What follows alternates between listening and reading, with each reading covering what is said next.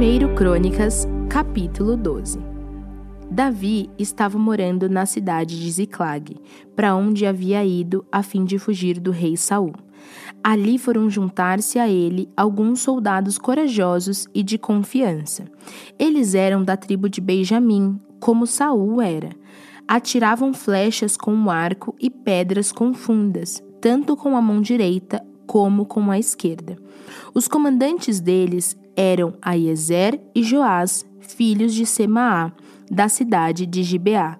Os soldados eram estes: Gesiel e Pelete, filhos de Asmavete, Berecá e Jeú, que era da cidade de Anatote, Ismaías, da cidade de Gibeão, soldado famoso e um dos líderes do grupo chamado Os Trinta, Jeremias, Jaaziel, Joanã, Josabade, que era da cidade de Gedera, Elusai, Jerimote, Beelaías, Semarias e Cefatias, que era da cidade de Arife, Eucana, Isias, Azarel, Joezer, Jazobeão, que eram do grupo de famílias de Corá, Joela e Zebadias, filhos de Georão, da cidade de Gedor.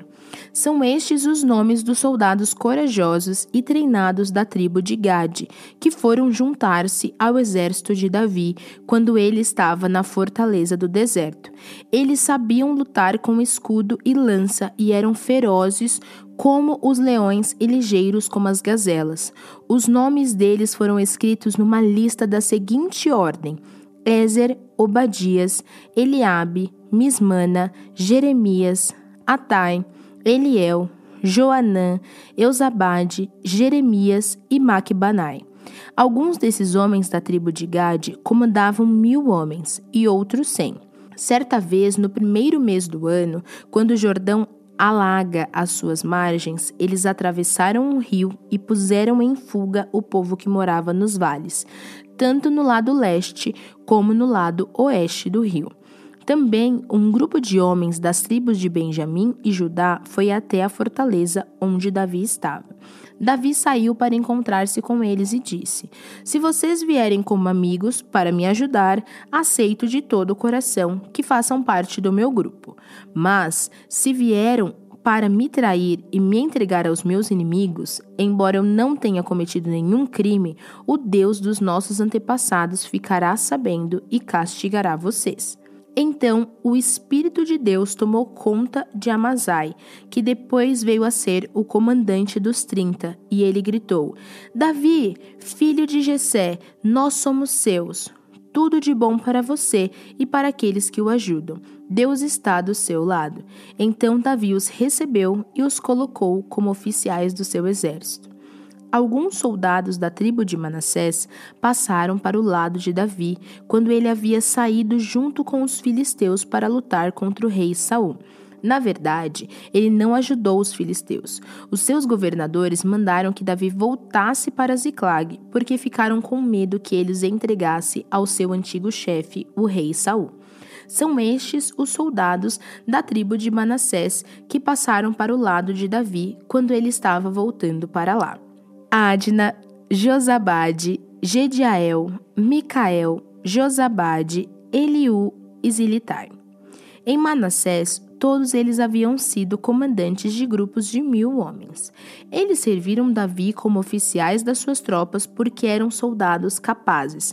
Mais tarde, eles foram oficiais do exército israelita. Quase todos os dias novos homens vinham juntar-se ao grupo de Davi, e por isso, em pouco tempo, o seu exército ficou enorme. Quando Davi estava em Hebron, muitos soldados treinados foram se juntar ao seu exército para ajudar a fazê-lo rei no lugar de Saul como o Senhor Deus havia prometido. Este é o número deles. Da tribo de Judá, seis mil e oitocentos homens bem equipados, armados com escudos e lanças. Da tribo de Simeão, sete mil e cem homens bem treinados. Da tribo de Levi, quatro mil e seiscentos homens, seguidores de Joiada, descendente de Arão, três mil e setecentos homens, Isadoc, um soldado jovem e capaz veio com 22 chefes do seu grupo de famílias. Da tribo de Benjamim, a tribo de Saul, só 3 mil homens, pois a maior parte do povo de Benjamim continuava fiel a Saul. Da tribo de Efraim, 20.800 homens valentes que eram famosos nos seus grupos de famílias. Da tribo de Manassés do oeste, 18 mil homens que foram escolhidos para irem fazer Davi rei. Da tribo de Sacar, 200 líderes e os homens comandados por eles. Esses líderes sabiam o que o povo de Israel devia fazer e a melhor ocasião para fazê-lo. Da tribo de Zebulon, 50 mil homens fiéis e de confiança, treinados para usar todo tipo de armas e prontos para lutar. Da tribo de Naphtali, mil líderes e mais 37 mil homens armados com escudos e lanças. Da tribo de Dan, 28.600 homens treinados. Da tribo de Azer, 40 mil homens preparados para a batalha. Das tribos que ficavam a leste do rio Jordão, isto é, Ruben, Gade e Manassés do leste, 120 mil homens treinados para usar todo tipo de armas. Todos esses soldados preparados para a batalha foram até Hebron resolvidos a fazerem Davi rei de todos os israelitas. Todo o resto do povo de Israel estava unido no mesmo propósito. Eles ficaram três dias ali com Davi, comendo e bebendo aquilo que os seus irmãos israelitas haviam preparado para eles. De bem longe, até das tribos de Sacar, Zebulão e Naphtali do norte, vieram pessoas trazendo jumentos, camelos, mulas e bois carregados de comida isto é, farinha de trigo, figos, passas, vinho e azeite. Também trouxeram gado e ovelhas para matar e comer. Tudo isso mostrava a alegria que havia em todo o país. Zacarias, capítulo 2 Tive ainda outra visão. Vi um homem segurando uma fita de medir e perguntei: Aonde você vai?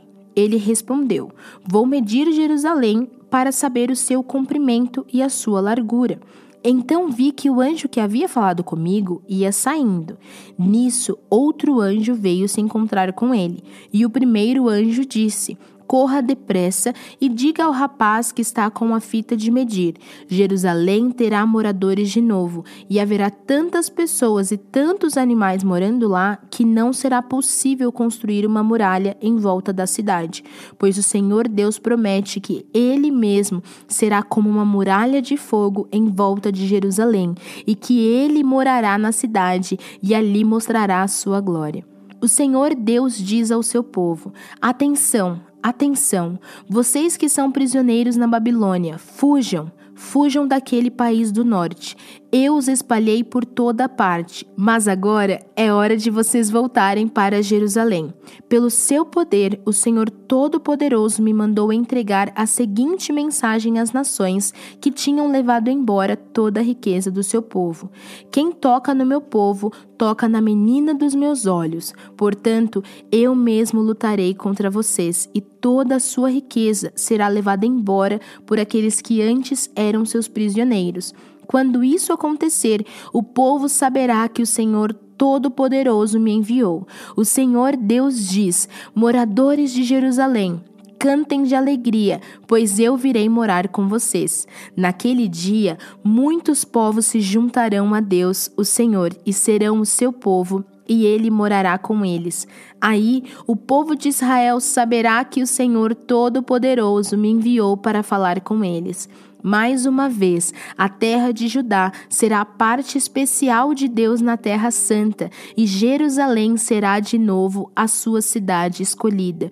Que todos se calem na presença de Deus, o Senhor, pois ele vem do seu lugar santo para morar com o seu povo. João capítulo 3 Havia um fariseu chamado Nicodemos, que era líder dos judeus.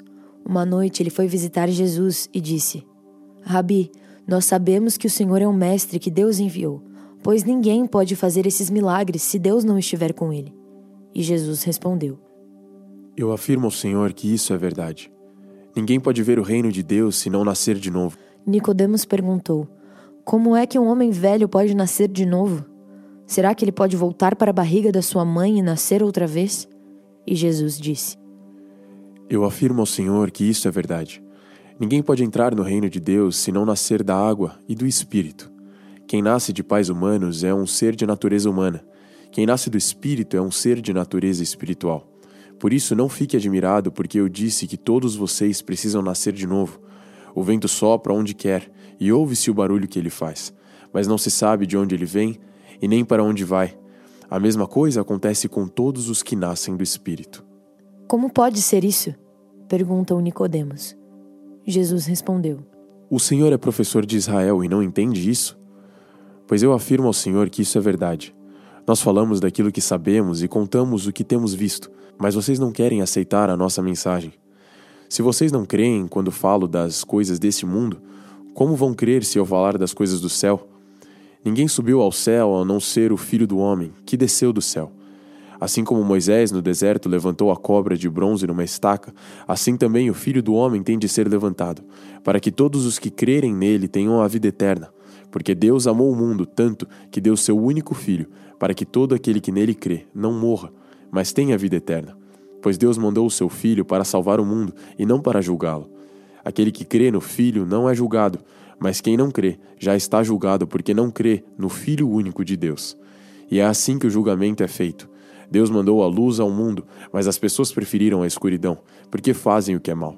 Pois todos os que fazem o mal odeiam a luz e fogem dela, para que ninguém veja as coisas más que eles fazem.